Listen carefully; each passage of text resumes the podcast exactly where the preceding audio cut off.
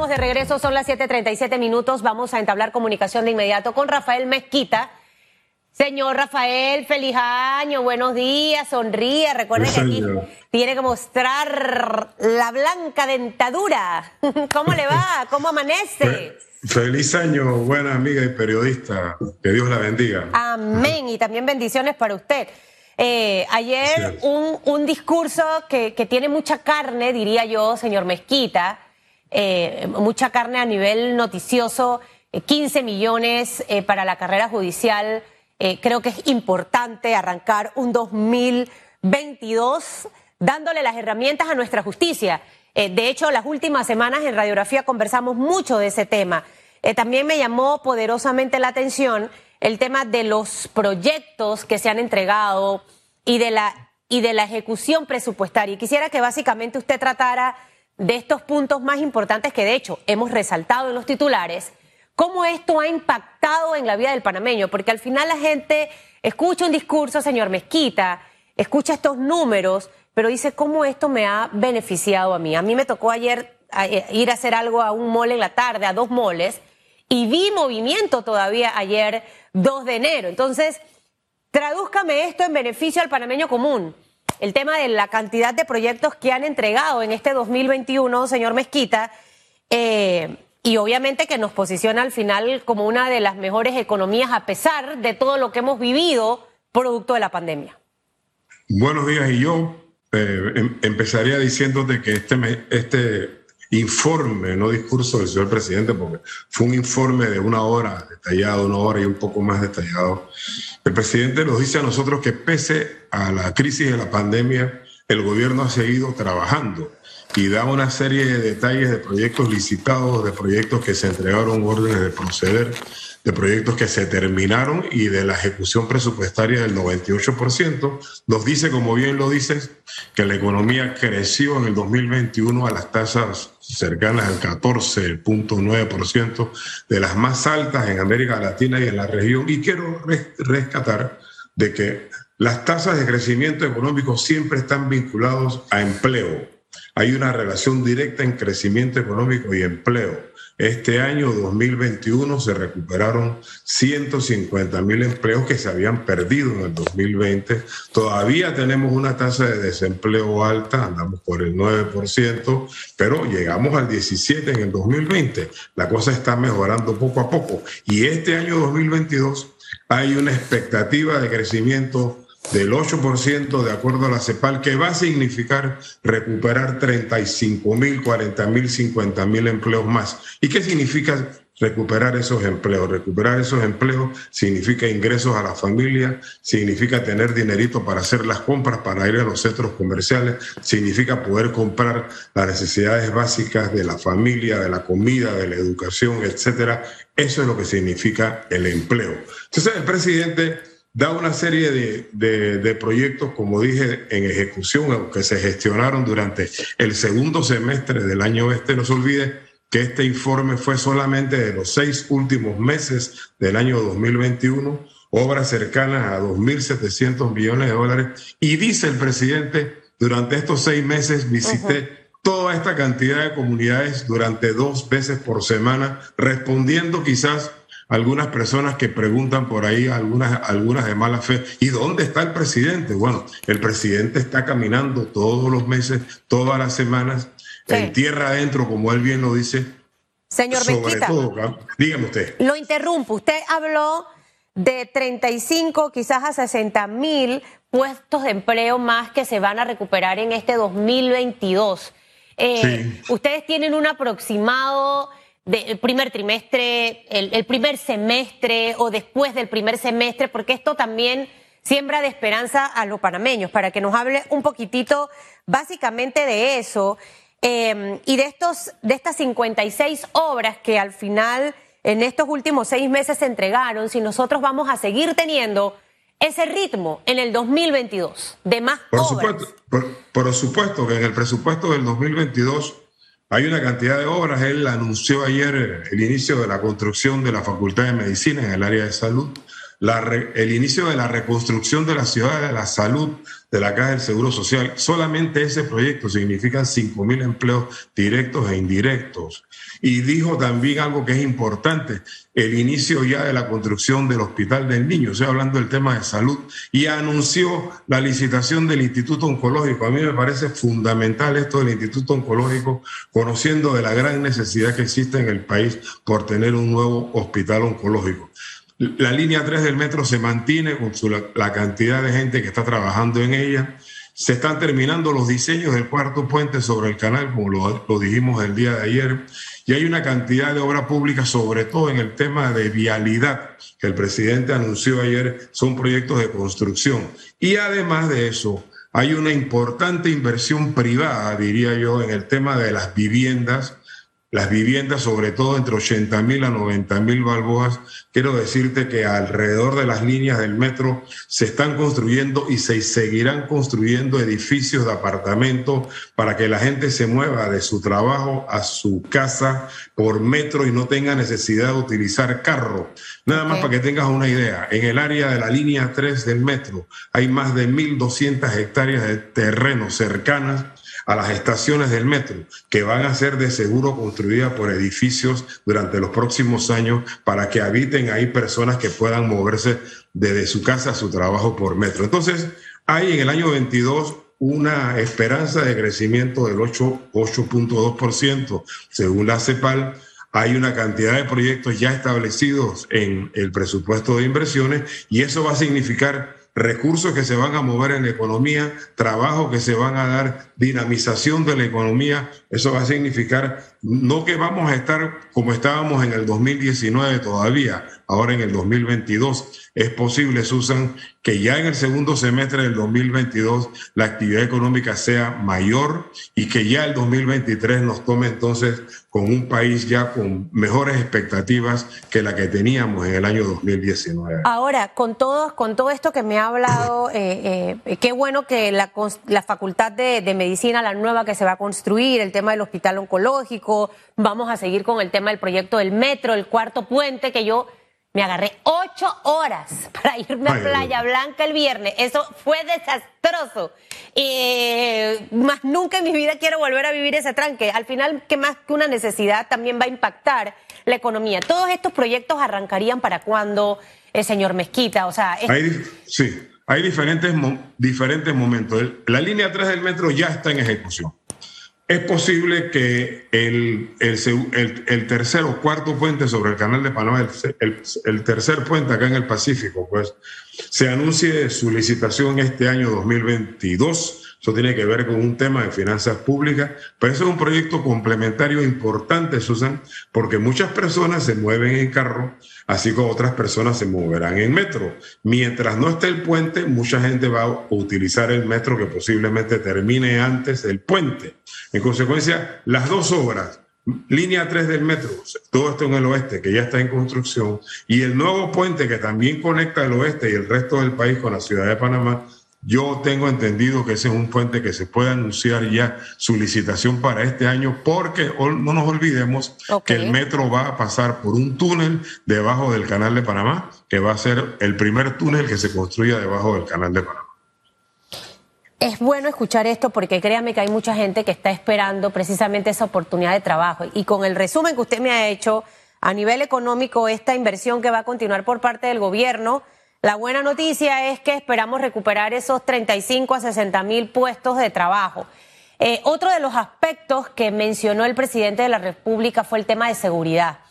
Eh, más operativos, más herramientas tecnológicas para combatir el crimen. Eh, ¿cómo, ¿Cómo va a ser este trabajo? Usted creo que es más consciente de las, de las críticas, algunas destructivas, pero muchas constructivas que ha recibido el área de seguridad porque muchos sectores sienten de que no hay una estrategia, que hemos visto el aumento de la delincuencia. Entonces, definitivamente que cómo eh, cambiar un poco ese rumbo para este 2022, que Panamá sea un país más seguro, donde puedan venir más inversionistas, más extranjeros y que el panameño también se sienta más seguro en su país. ¿Cómo lo vamos a lograr? El presidente de la República anunció, yo te diría que de buena medida eso tiene que ver con un nuevo programa que inició a principios de este año que se llama el CROAN, que es un nuevo programa que lo que hizo fue que con apoyo del gobierno de los Estados Unidos se hicieron una serie de relaciones eh, de coordinación entre las diversas instituciones de seguridad del Estado. Y eso ha significado que este año, este año 2021, se rompió el récord de todos los récords en, el tema de incautación de droga. Este año el país incautó cerca de 100, no cerca de 128 toneladas de cocaína. Eso fue una cantidad récord en la historia de Panamá, 128 toneladas de cocaína, 40 toneladas más que en el año 2020. Se destruyeron 14.000 armas de fuego. Los homicidios andan 11.5 por cada 100.000 habitantes, que es una, es una todavía una relación relativamente alta. Pero dijo el presidente que ya que se hicieron más de 565 operativos contra el crimen y hay una estrategia ya anunciada por la Procuraduría contra las tres principales pandillas que operan en el Panamá y que son pandillas que son eh, complementarias a todo el tema del narcotráfico. Tenemos que tener conciencia, como se ha dicho mucho, que el narcotráfico es la principal fuente de los principales delitos, sobre todo de homicidios que se dan en Panamá. Este año hubo un frontal ataque al narcotráfico. Hubo una operación que se llamó la Operación Fisher, que significó la captura de más de 60 personas con líderes de, las, de, todas estas organizaciones. El país entonces está dándole señales al mundo de que es un país que va caminando hacia la normalidad, hacia la seguridad, que es fundamental para la atracción de inversiones, como también es fundamental para atraer inversiones la estabilidad social política que se vive en Panamá. Si tenemos un país estable socialmente, ¿qué significa esto? Que, las, que todas las protestas se dan dentro de la democracia, que se puedan administrar con suficiente tolerancia, que sea un país políticamente estable y que sea un país desde el punto de vista de seguridad, tenemos todas las condiciones para atraer inversiones extranjeras y locales que son los que generan empleo. Así que estamos ahora mismo eh, construyendo las bases para que en el futuro un país estable social, políticamente y con seguridad tenga todas las mejores condiciones para atraer inversión extranjera y local, que es la que genera empleo y que es la que le da oportunidad al pueblo panameño para poder llevar el dinerito a casa para resolver lo básico. ¿Hay algún monto de inversión en el tema eh, de seguridad? ¿Se va a invertir?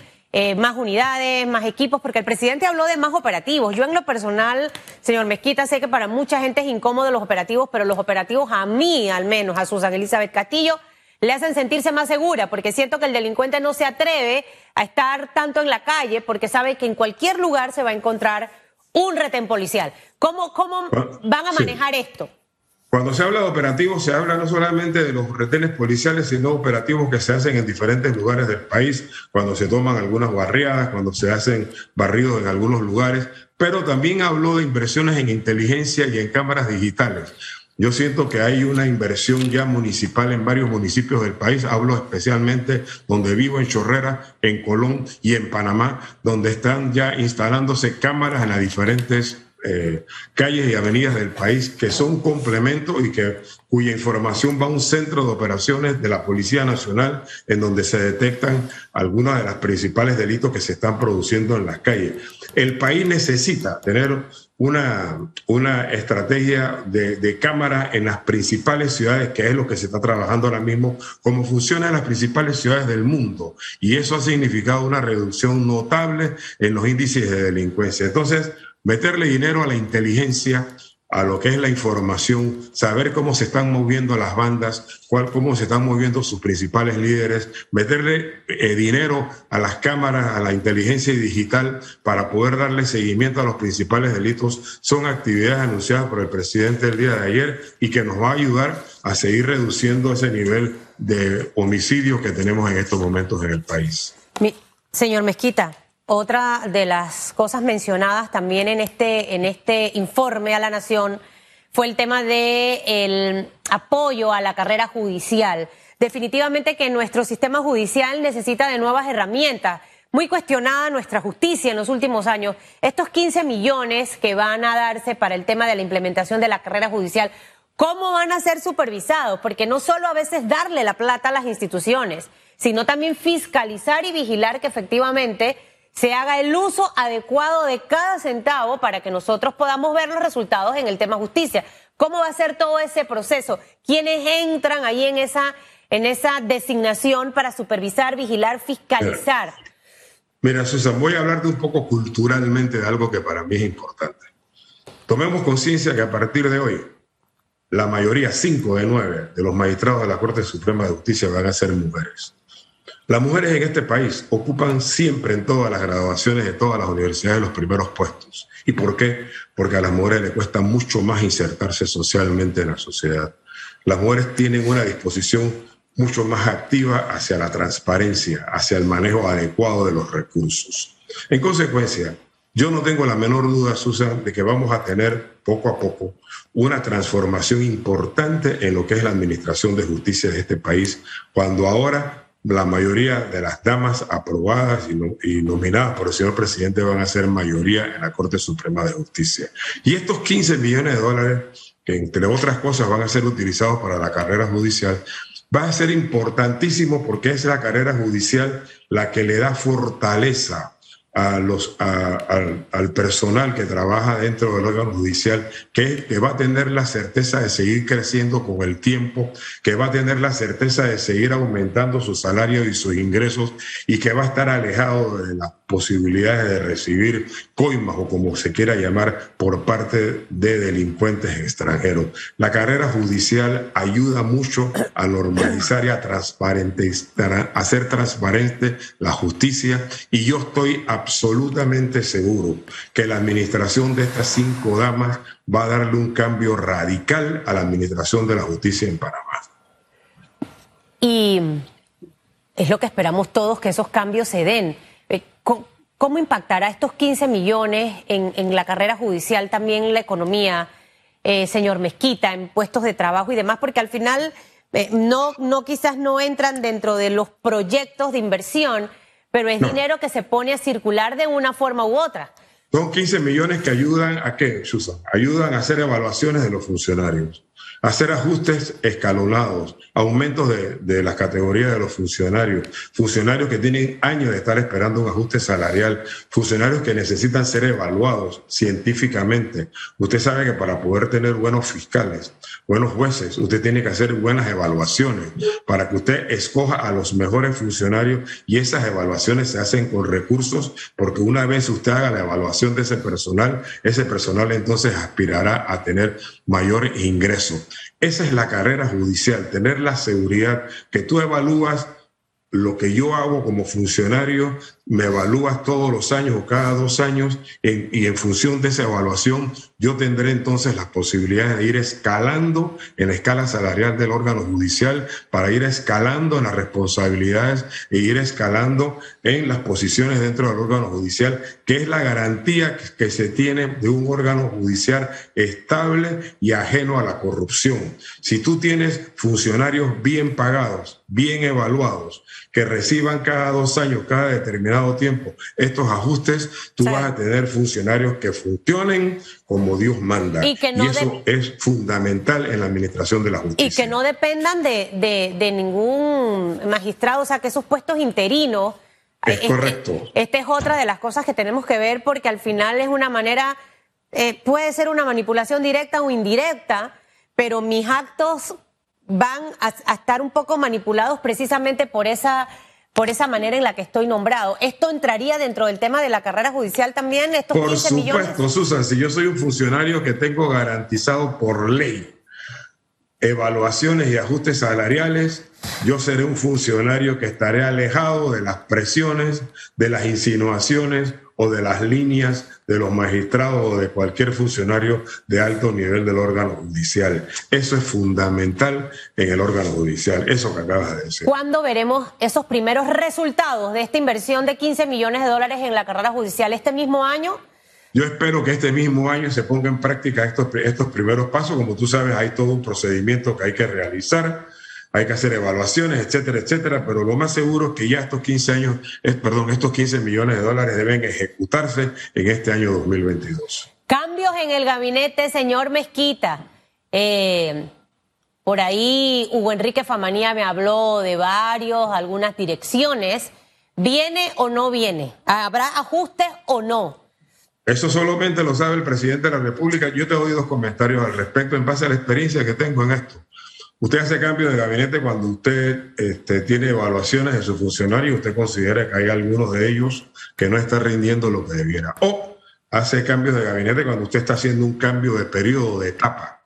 ¿Qué significa un cambio de etapa? Bueno, por ejemplo, ¿qué es un cambio de etapa que puede venir que ya se acabó la pandemia o pasamos lo peor de ella y entramos en una etapa ya de recuperación económica plena? Ayer el presidente dijo al respecto que todavía estamos lejos de eso, que todavía tenemos lucha contra la pandemia. En consecuencia, si hubiese cambios, a mi juicio y en mi opinión personal, son cambios que van a estar en función de las evaluaciones que hace el Ejecutivo de algunos de los funcionarios que a su juicio no han, no han hecho lo que debieran hacer y no han rendido o no han ejecutado las obras o sus presupuestos como debieran ser ejecutados.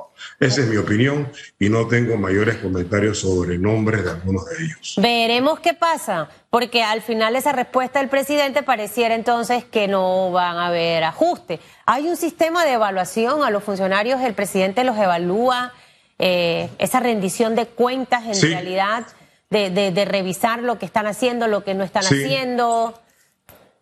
A mí me tocó ser secretario de metas y como secretario de metas eh, nosotros tenemos una, igual que, existe ahora, eh, bajo la responsabilidad del doctor Benjamín Colamarco, hay un seguimiento de la ejecución presupuestaria de cada institución, la ejecución presupuestaria de funcionamiento y de inversiones. Esa Secretaría de Metas le da seguimiento mensual a qué está ejecutando cada institución y es uno de los principales indicadores que tienes tú para saber si los funcionarios están ejecutando los recursos asignados a ellos para hacer las obras que la gente está esperando que se hagan. O sea, tú no tienes nada con tener un presupuesto de muchos millones de dólares si tú no tienes la capacidad de ejecutar. Y ejecutar significa hacer los actos públicos, adjudicarlos, darle seguimiento a los mismos, hacer las negociaciones con las diferentes instituciones, hacer las negociaciones con los contratistas, darle seguimiento a los contratistas. Y para que tú puedas tener buenos resultados, tienes que tener un equipo de gente que esté permanentemente dándole seguimiento a la ejecución de la obra pública. Ese es uno de los principales criterios para tomar decisiones al respecto de cambios en la administración pública y hay sí una institución dentro de la presidencia de la República que es la responsable y le da seguimiento a todos esos cambios. ¿Quién es el secretario de Metas ahora, señor Mezquita, o secretario? El doctor Benjamín, el doctor Benjamín Colamarco Patiño. Benjamín Colamarco, dígale a don Benjamín Colamarco que se dé un paseíto por acá por radiografía. ¿Y sabe qué sería bueno? A mí me encantan las rendiciones de cuentas participativas.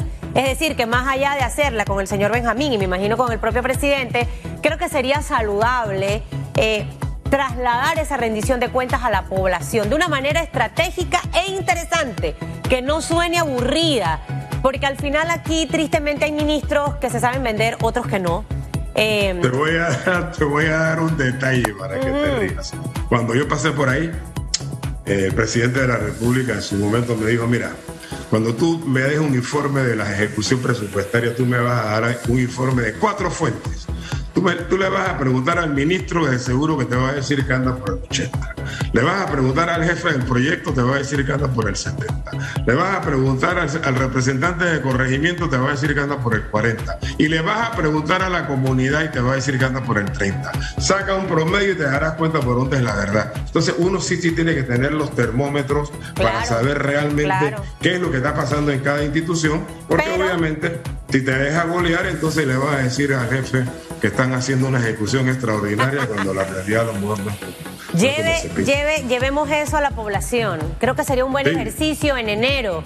Eh, traer a los ministros, hacer esa rendición de cuentas, que la gente pueda saber, ejecuté tanto y preguntarle a la gente en la calle, oye, ¿tú cómo estás viendo la ejecución de esa calle? ¿Es verdad que anda por el 50%? Lo que es funcionamiento y lo que es inversión, para que la gente también pueda ir entendiendo y ahí uno ve esa capacidad, ¿no? Y lo que tenga que mejorar.